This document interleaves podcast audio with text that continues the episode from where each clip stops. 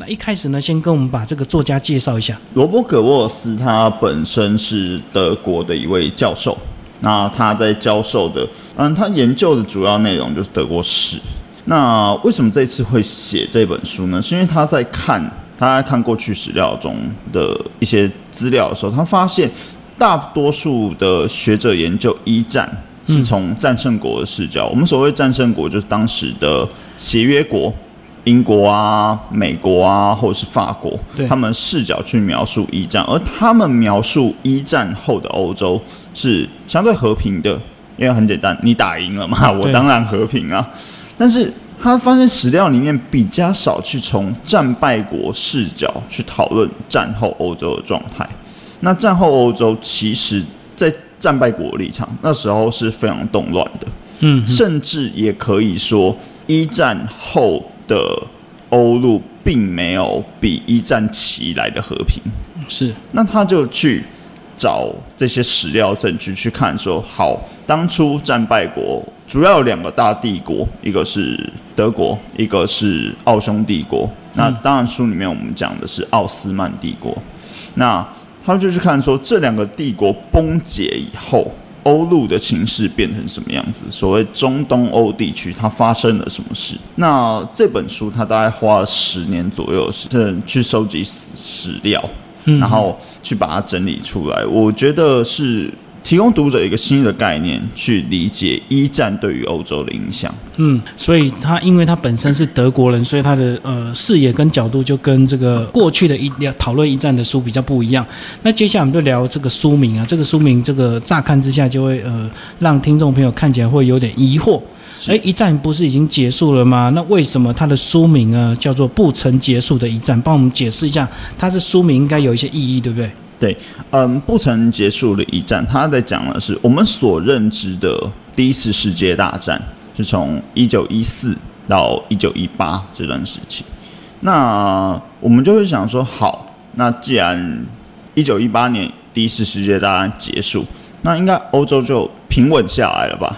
但是实际上不是，是一直到后面，嗯，书里面它副标上面有写一个一段时间，一九一七。到一九二三这段时间仍然是属于非常战争频发的，它并不是所谓世界大战国与国之间的大型战争，而是可能是内部的战争，帝国崩解以后的内部战争，可能是革命，不管是社会革命或是民主革命所引发的阶级斗争。对，那这样子这些这些事件让欧洲变得仍然的仍然在一个混乱状态，所以我们才会说不曾结束的一战。那我个人理解，它还有另外一个，因为战后期的这段时间造成了族群之间的对立、民族之间的对立，而这样的影响在今天仍然有。比如说，我们讲以巴冲突，以色列跟巴勒斯坦的冲突，到今天仍然在持续中。而这个东西其实是当初一战结束以后，合约没有它的和平条约没有处理好的结果。然后到今天仍然在发生，而我们刚刚提到的民族冲突这件事，你说叙利亚内战不就是一个民族之间的冲突吗？对，少数民族不管是哪一个部族，它都是没有那么大量的，比如说或者是库德族之间的冲突。那这个东西在这本书里面会去讲说，这个冲突的起源时间点它是什么时候？以前大帝国的时候会有这么严重的暴力冲突吗？好像没有那么严重。嗯。再回溯，再回溯再早一点，可能我们会想到的是十字军东征那个时期，是因为宗教而产生的冲突。而现在我们比较重点会放在民族之间的冲突。嗯，对，所以说不曾结束的一战，我个人总归来讲，我会把它有两个定义：一个是一九一七年到一九二三年这个动乱期，另外一个就是一战所造成的影响，直到今天。二十一世纪的今天，仍然呢在持续发生中。嗯嗯，所以这样两个定义就表示说，其实一战的影响到现在都还在这个影响哦。那其实我们这个大家都读过这个历史课本，大家相对这个对二次世界大战都比较熟悉。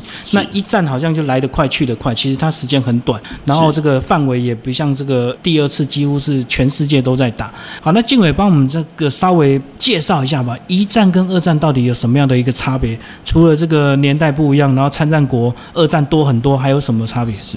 其实第一次世界大战在当初那个时代背景下，比较常被称之为是欧陆战争。嗯嗯，因为它区域性。主要的对主要发生的战争的区域性是集中在欧洲，比如说俄国和德国之间，对，然后包括再往西这边走的协约国可能是英国、法国，对。那他们在防堵的就是德国或是奥匈帝国的军队，那所以它的主要战争区域都集中在欧洲，而不是像是第二次世界大战一样，比如说日本去偷袭美国的珍珠港。嗯嗯它比较缺乏的是亚洲地区的战斗。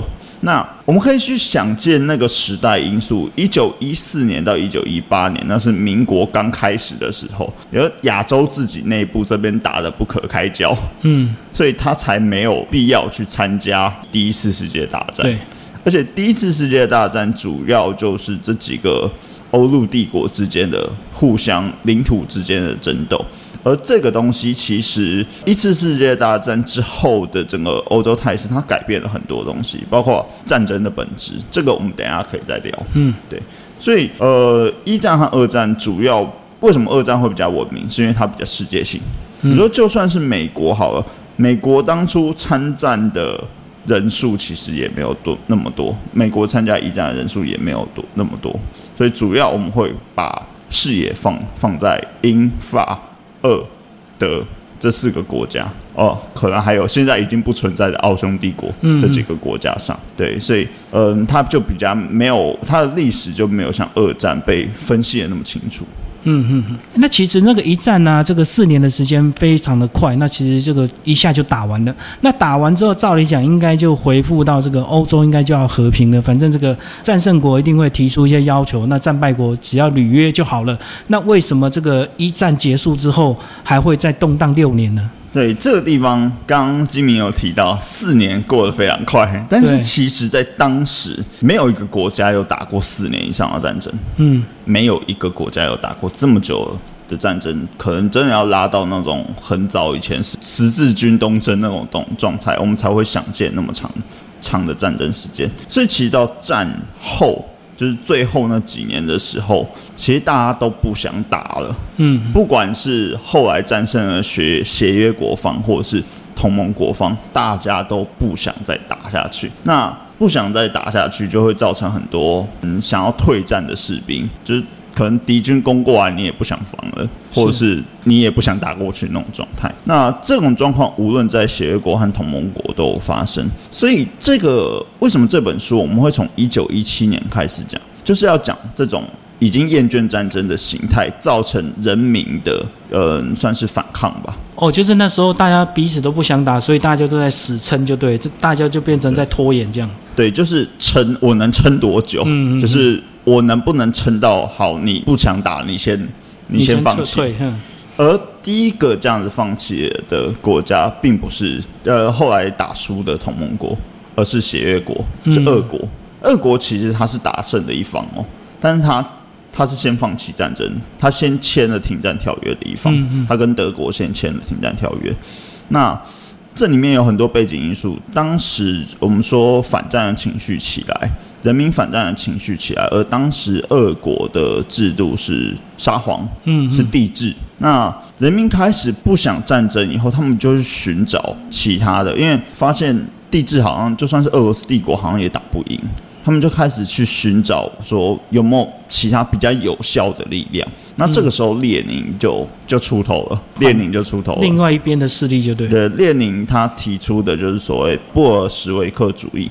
我们现在可以把它想象成，它就是一个共产主义的思想，嗯嗯把权力还给人民，然后把这个仗都打不赢的政府整个做掉。嗯嗯所以他开始开启了所谓的社会社会革命。嗯阶级上的斗争革命嘛。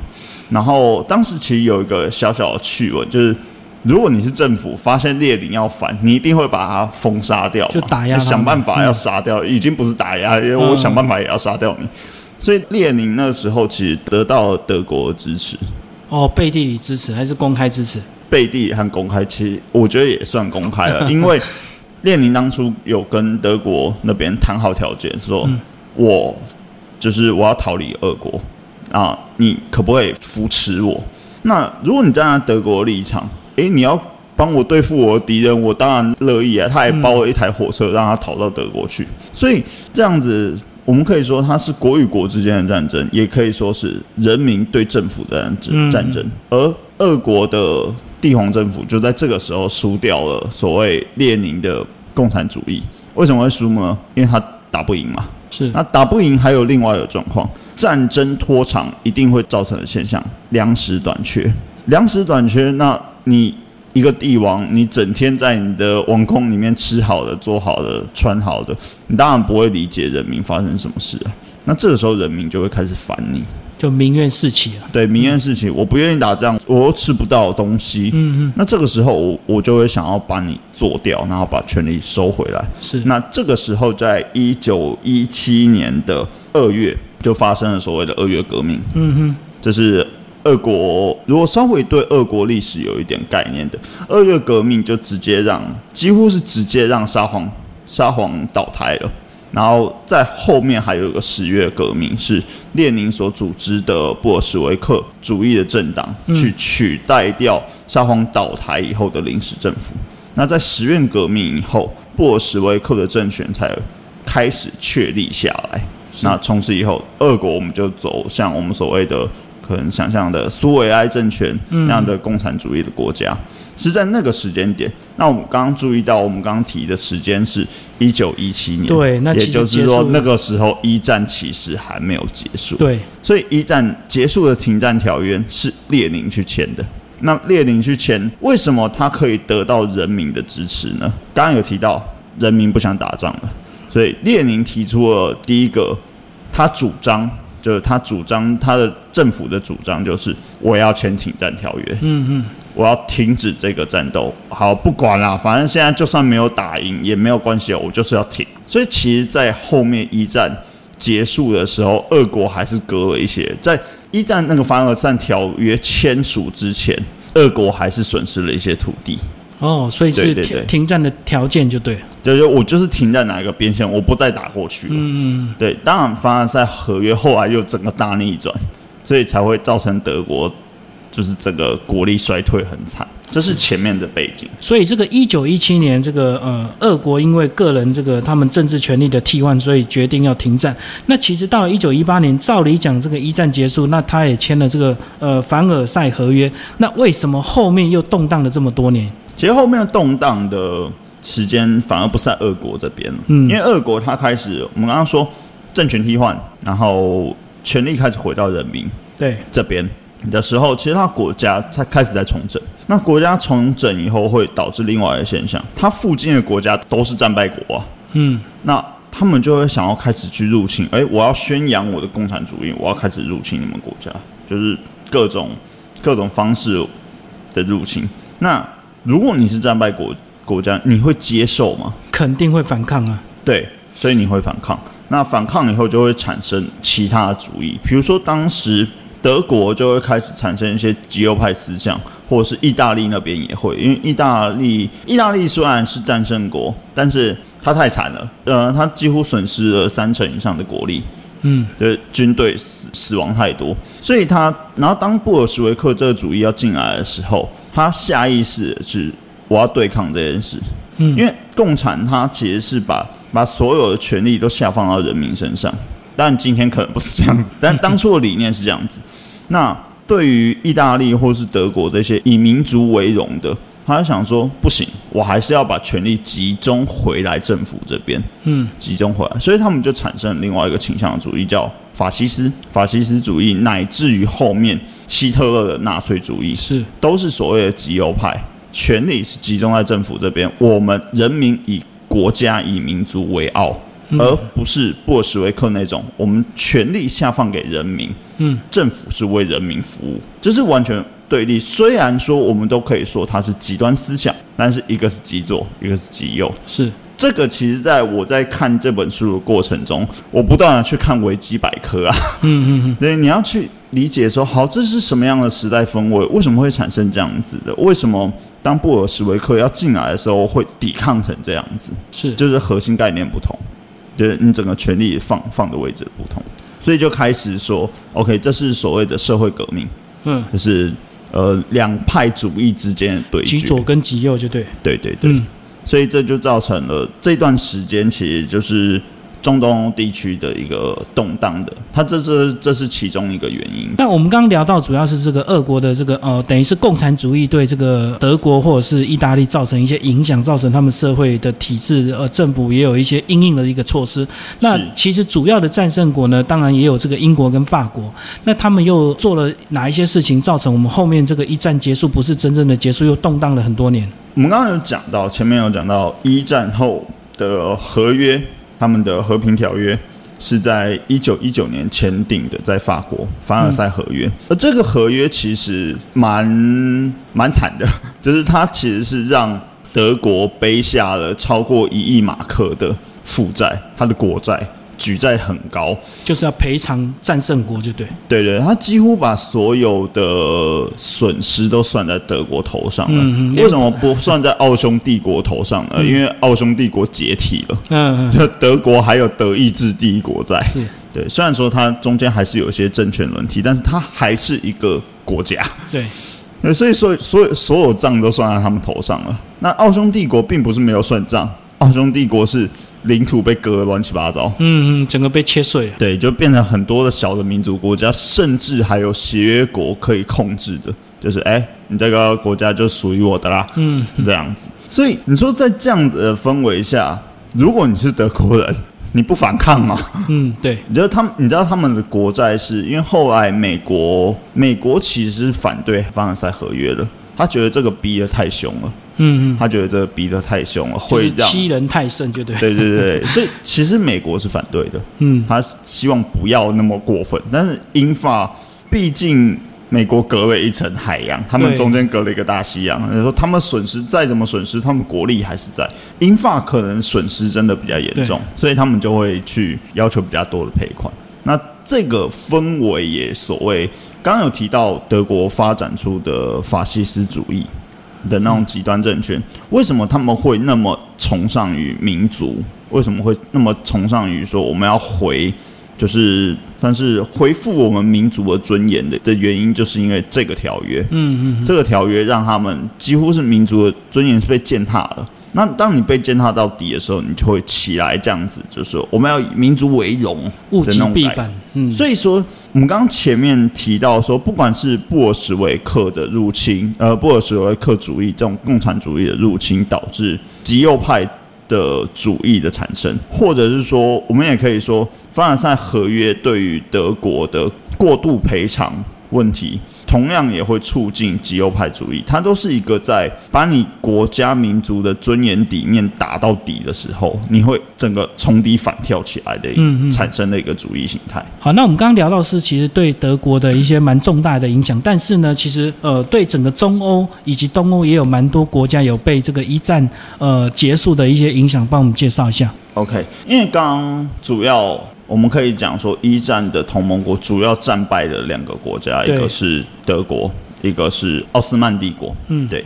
那刚讲完德国影响，就是像奥斯曼帝国这边，他们之所以没有那么多赔偿，就是因为他们被推翻了，了这个帝国已经直接解体了。那后面解体以后，它产生的效益是什么？领土还有，就是那个土地不会消失，但是没有政权了。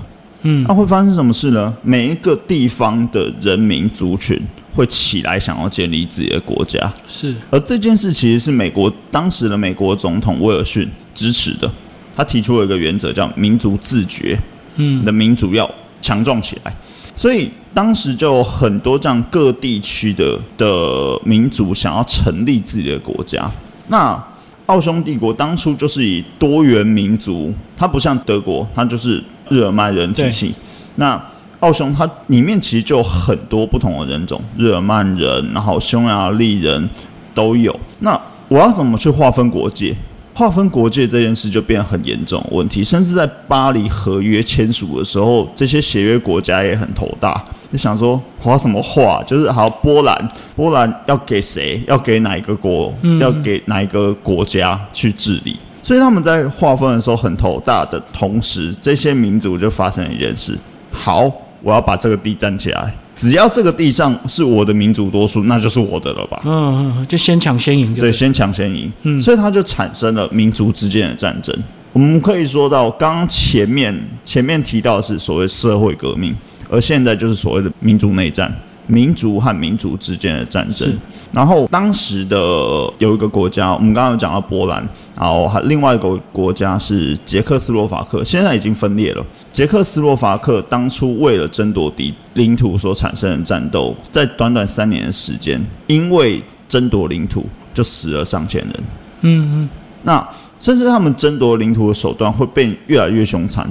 他们一开始可能只是武装镇压，镇压就是我把你赶出去就好。嗯后面是直接大型屠杀。是那直接大型屠杀为什么杀了下手？因为他已经从国与国之间的战争变成民族跟民族之间的对战，嗯就是我要把你杀光。这句话其实我们去想，现在的伊斯兰国，它是不是一个同样的概念？就是想要把你灭族就对了，一劳永逸。就是我把你灭族以后，你就不可能再回来了。对，对，所以其实这些东西，我们刚刚为什么一开头会说这些思想、这些种族灭绝的概念，从一战结束以后一直留到现在。同样的，这个灭种族灭绝的概念也在二战的时候发生，希特勒屠杀犹太人，对，同样的概念。所以我们我们为什么会说一战结束的这个战乱期间，对于整个欧洲的历史影响会那么大？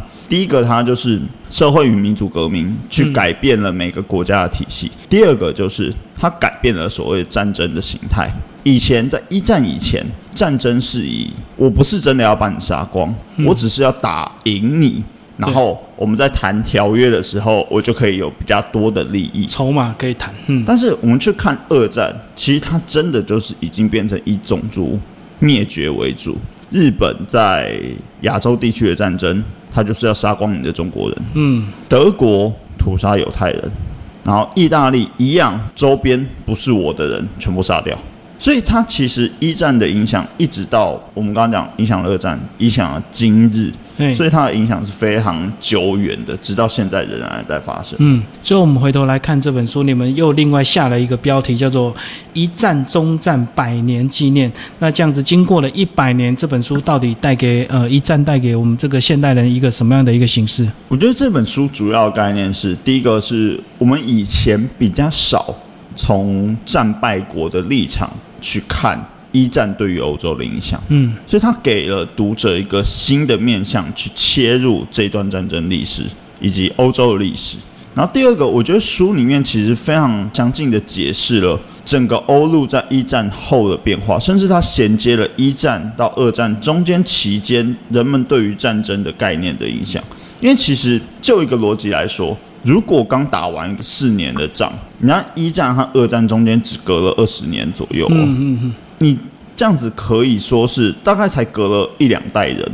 那当初的一战的记忆，你应该都还记忆犹新。比如说一战的时候，你可能是个青少年；二战的时候，你是一个中中年，嗯大概20年而已中年左右的对人。那你的记忆还在，你怎么会想要让战争再发生一次？因为当初那个种族灭绝以及民族自觉、民族的为了民族而战争的那个思想太强烈了，所以人们反而不会去反抗战争，他们反而崇尚战争，认为战争是光荣。所以，他其实这本书，他就是去解释一战到二战期间这段时间的欧洲发生了什么事，为什么战争会那么快爆发，为什么战争的形态整个改变。那我觉得这个就是以前历史课本我们不可能读到的东西。是是是，对对哦，因为我们从来没有想过这个一战刚结束不到这个二十年的时间，居然要发生二战，那真的大家民族自觉以及这个呃他们民族的一个光荣性强压了这个人性的恐惧，所以才会爆发第二次世界大战。没有错，没有错。嗯，所以最后这个这本书你推荐给什么样的读者来看？我推荐，当然第一个一定是你喜欢欧洲的历史，是，你喜欢德国历史也好，俄国历史也好，或者是你喜欢整个欧洲的历史，嗯，都可以。第二个当然是你会想要去探究所谓战争的起源，为什么那个时候的人类产生了这样的变化？我会比较想要推荐给这种，甚至是人类学者，嗯，你会对人类行为有兴趣的，我觉得都都蛮适合的。因为我们已经忘记去问为什么了。是战争发生的原因是什么？为什么会演变成这样子？德国的希特勒难道是横空出世，就是我就是魔王，我出来我就是要宰光所有人的吗？嗯，当然不是，他有他的时空背景，而且在书里面也有提到，希特勒其实在一战的时候他也有参战，他也有参战。那这个时候就你就可以开始问自己的问题：一个在一战里面打输战争的人，你为什么会想要从头再来一次？嗯嗯嗯，你看过满地死人了，你为什么会想要再看一次？嗯对，我觉得这个是值得思考的问题。好，今天非常感谢静伟为大家介绍这本书《不曾结束的一战》，时报文化所出版，谢谢。